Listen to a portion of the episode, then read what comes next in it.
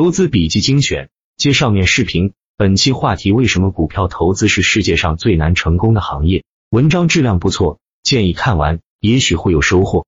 四，绝大多数人只是假装很勤奋，假装在思考。有百分之五十左右的股民，平时会上网看股市秘籍，到各种论坛、微信公众号去收集炒股知识。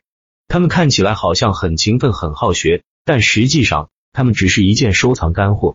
从来就没有真正去吸收消化里面的内容，收藏的东西往往也只看一遍，然后就束之高阁。他们只是为了寻求心理安慰，好让自己内心不去谴责自己的懒惰。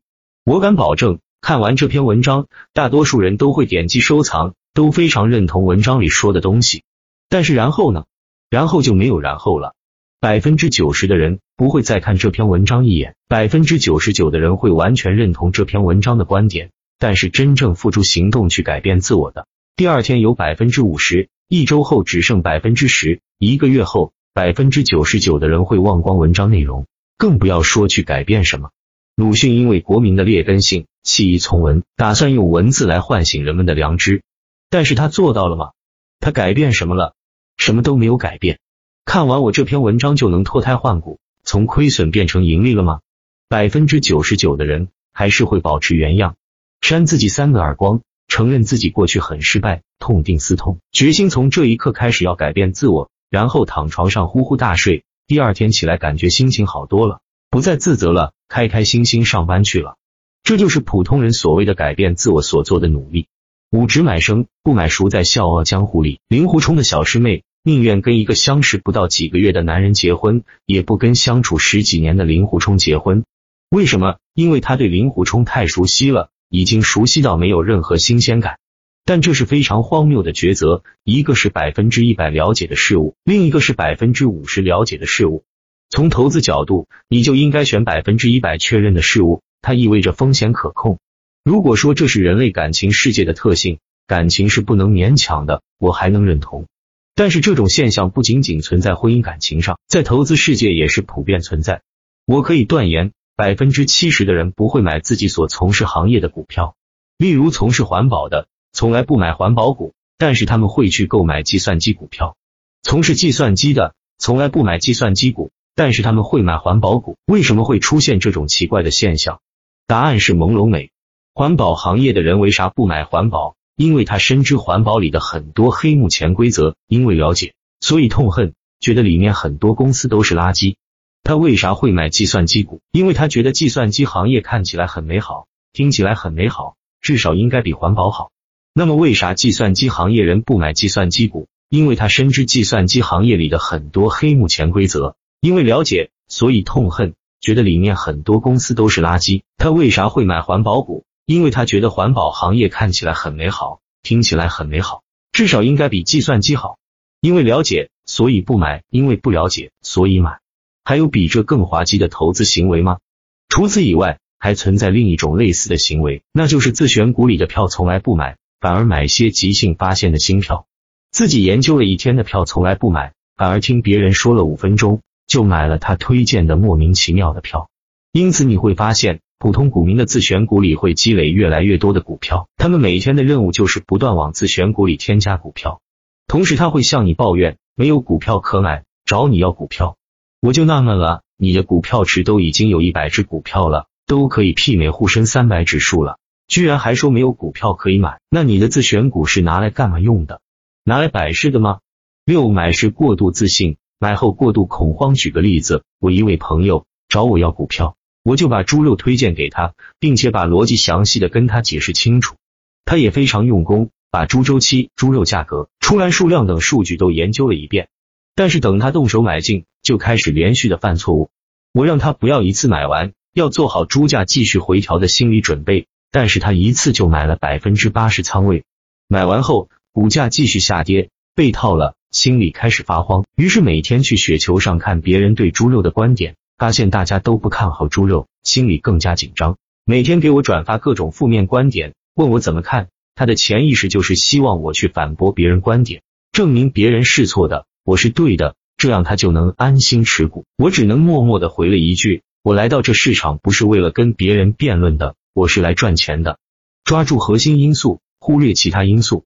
他犯的第一个错是一开始就对自己的判断过度自信，他以为自己已经有能力预测猪价格波动，或者以为我有能力预测猪价格波动，于是一上来就对风险预估不足，满仓 lean。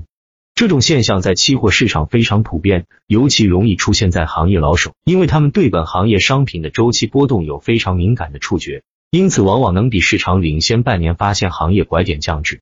但是这种过度自信往往会害死他们，在期货市场。提前半年进场会被打爆仓，很多大佬就是这样活活被逼死在黎明前，黑暗熬不到天亮。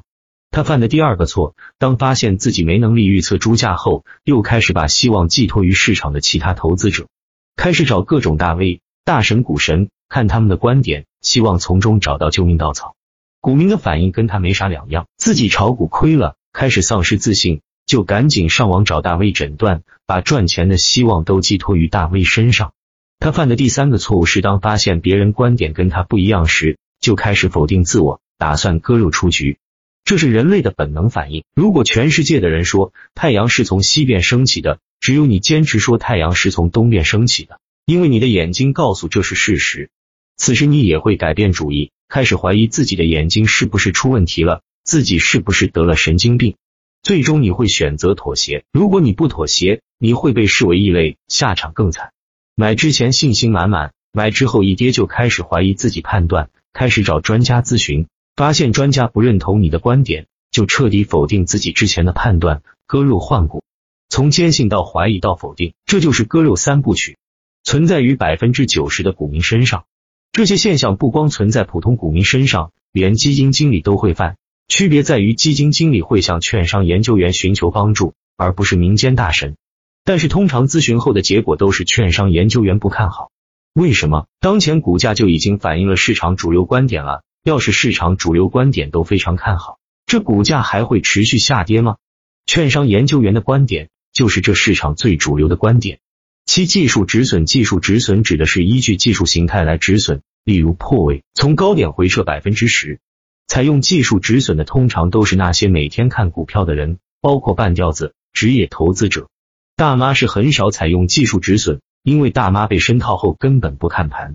最后你会发现，那些半吊子和职业投资者的收益率连大妈还不如。这也许是最受争议的一条，因为国外所有的技术教材都要说坚决止损。我这里不想去争论，我只把我的理由说出来：是相信教科书还是相信我？读者自己决定。我从来不执行技术止损，我只按逻辑止损。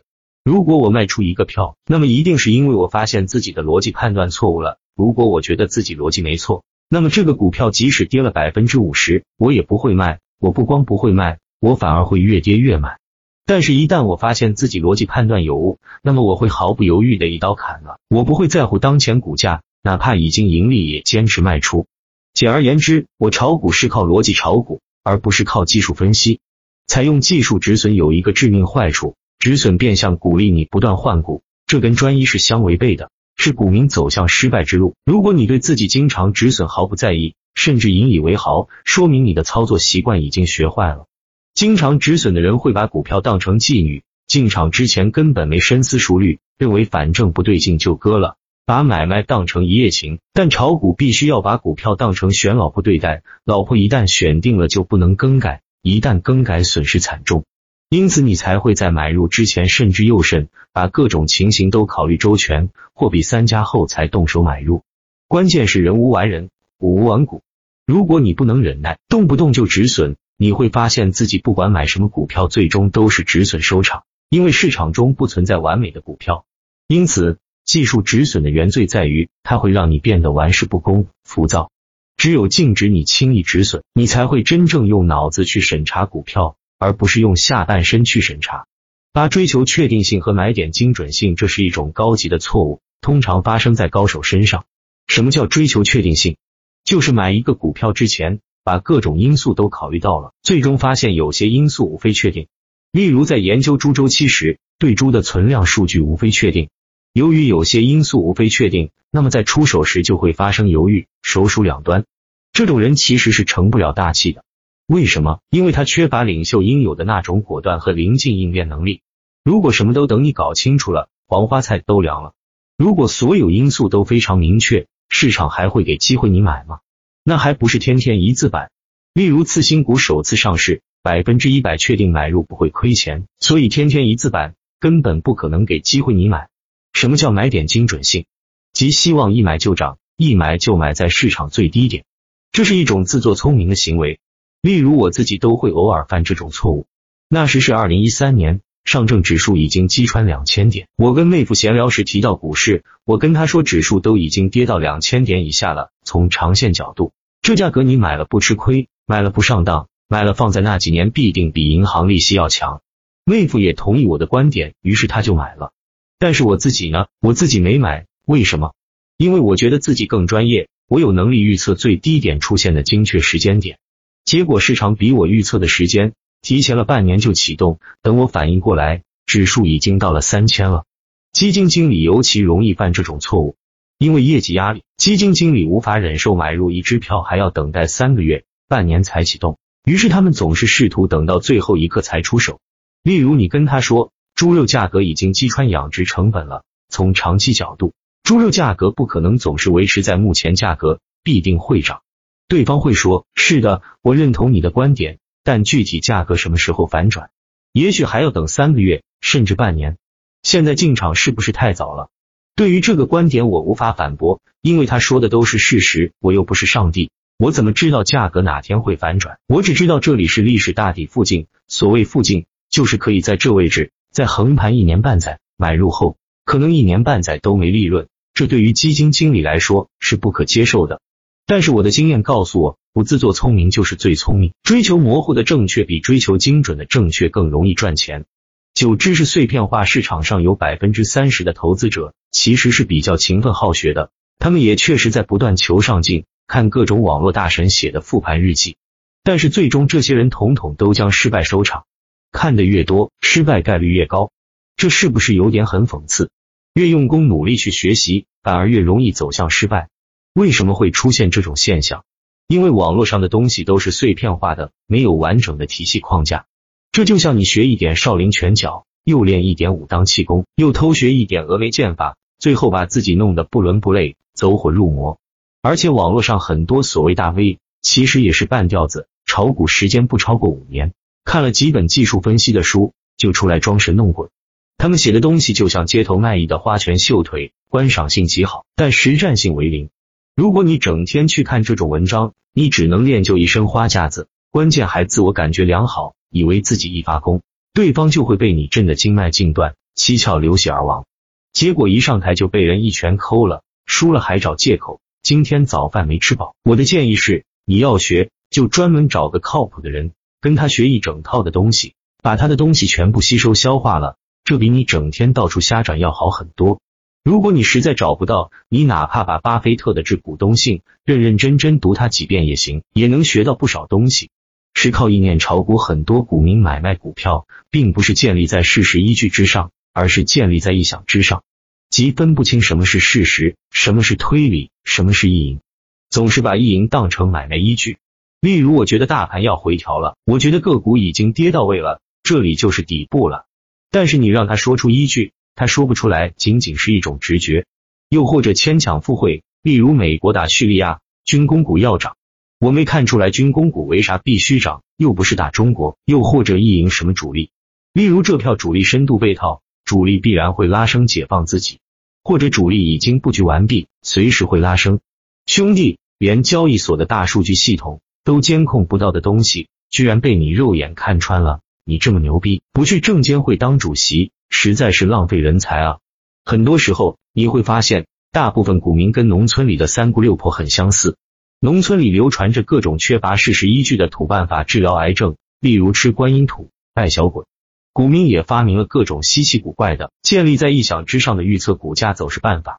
未完待续，抖音主页看续集。这里说一下，做短线的朋友需要升级自己的软件装备的，可以试下打板客网的交易系统一点六三，是我们出品的，专为短线打造，简单实用。想要了解的，可以问下百度。